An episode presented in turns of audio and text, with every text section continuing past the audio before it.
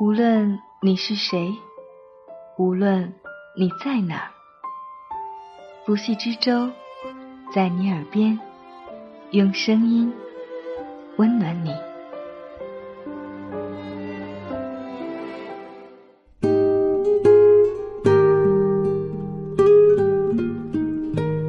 你好吗？这里是在你耳边，我是不息之舟，用美丽的文字、动人的故事，温暖你的耳朵。你也可以在微博艾特不息之舟的海洋找到我。这一期节目，我们要同大家分享的文字来自李月亮。好久没联系了，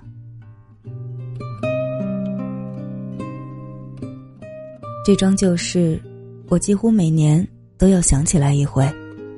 好像是初二那年。有天上午最后一节课，我正饿，慢慢偷偷从课桌底下塞过来半块月饼，说：“蛋黄的，好吃死了，你尝尝。”果然好吃，我竖起书挡住头，风卷残云，迅速啃完，回头给了曼曼一个心满意足的笑，曼曼眼里也放着光，那种你是幸福的。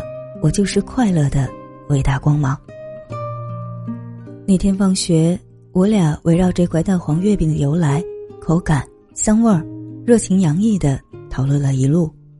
这件事的后遗症就是，后来这些年，我每次听到、看到、吃到蛋黄月饼，都会难以自控的想到曼曼。其实，这位当年形影不离的小伙伴，我已经十几年没见了。前年互加了微信，我们也甚少私聊，只是极偶尔的给彼此朋友圈点个赞。我去过几次他所在的城市，也没声张，想着他可能挺忙的，别打扰了，还得让人家请客，挺破费的。再说我时间也挺紧的，算了吧。嗯，老实说，最主要的其实还是心里知道。昨天的亲密是昨天的事了，今天的我们隔着巨大的鸿沟，这沟不好迈。我不知道他的工作内容，同事是什么样的人，孩子喜不喜欢喜羊羊，婆婆每年来住多久，他也不知道我每天做着什么事，交往着什么人，为什么喜悦，又为什么苦闷，有什么期待。又有什么忧虑？这些事，说来话长。一顿饭的时间，实在难以尽数。但是，如果不聊得足够具体、足够彻底，两个人就很难找到当年天衣无缝的亲密感。多多少少，总会生出些陌生的疏离。这生分，反而毁了记忆里的美好。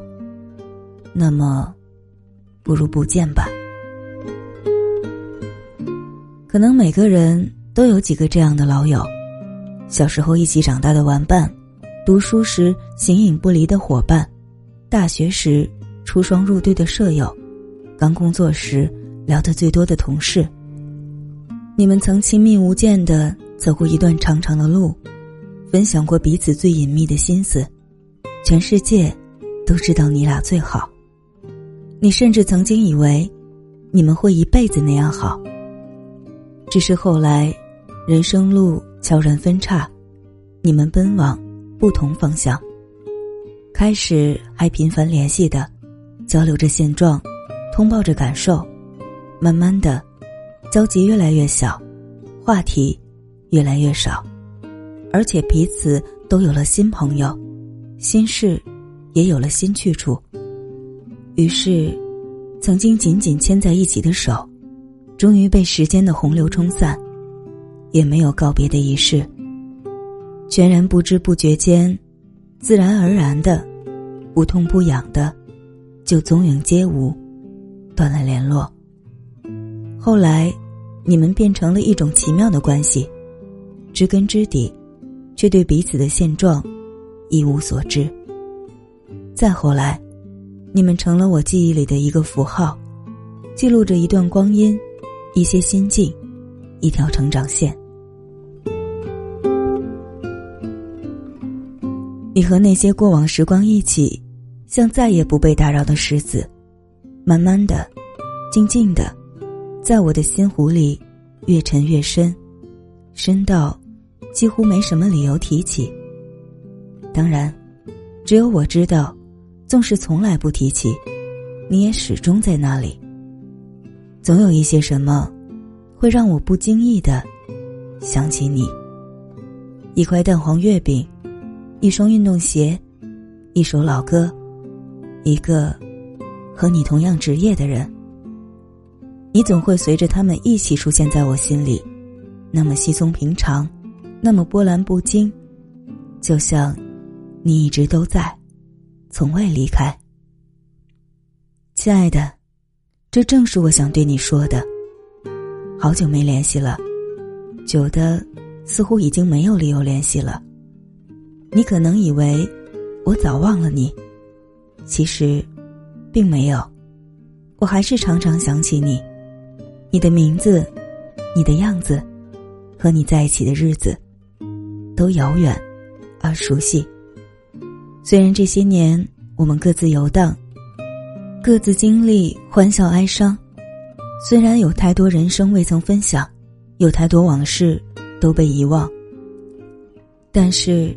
的确是有一些关于你的什么留了下来，成了我生命的一部分，让我不管多久不见你，都不会忘了你。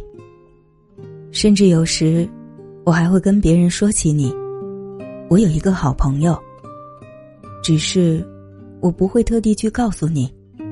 我想起过你，梦到过你，跟别人提到过你，总觉得有点。矫情，或者突兀，也怕你尴尬，以为我犯神经，还有费心想回复。我更喜欢自然点，估计你也是。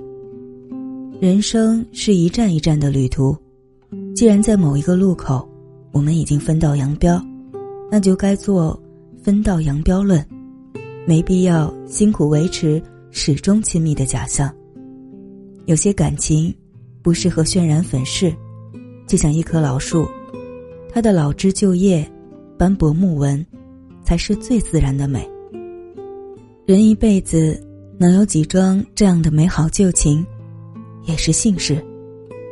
所以，谢谢亲爱的你，让我拥有老朋友这个想起来就心头一暖的词。虽然好久不联系，但我始终没忘记。你知道就好。感谢李月亮的这篇文字，也感谢你的用心聆听。我是不息之舟，欢迎在节目下方留言或微博艾特不息之舟的海洋与我联系。我们下期再见，晚安。